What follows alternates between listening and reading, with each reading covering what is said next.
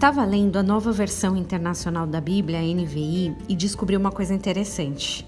Você lembra da famosa pergunta de Pilatos? Aquele que lava a mão na frente de todo mundo?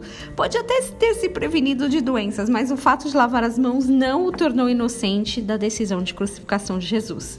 Pois bem, ele desconfia que Jesus é inocente. Recebe até uma mensagem da esposa pedindo que não se envolvesse nesse caso.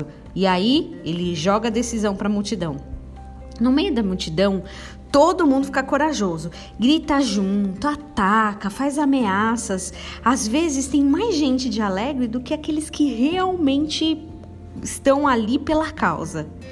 E com a multidão na porta, sendo tradição liberar um preso em dias de festividade, Pilatos pergunta ao povo: Gente, quem vocês querem crucificar? Jesus, o Messias ou Jesus Barrabás?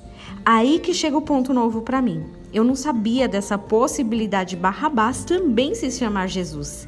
Essa informação não é clara em todas as versões da Bíblia, mas aparece em algumas versões originais. Alguns manuscritos originais uh, têm essa informação. Você já pensou tá no meio da multidão e defender o Jesus errado?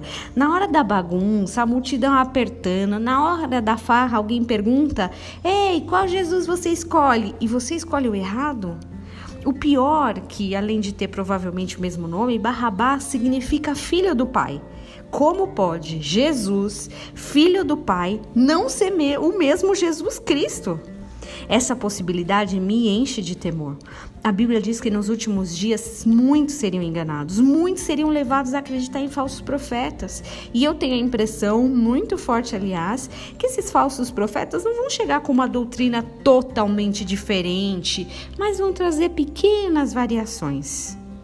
Olha, aqui também falamos de Jesus. Ele é o filho do Pai. Só tem uma diferença pequenininha. Esse aqui é o Barrabás que o Senhor nos proteja, que o nosso conhecimento da palavra de quem Ele é nos impeça de cair numa armadilha assim. Que você tenha um dia abençoado escolhendo Jesus correto.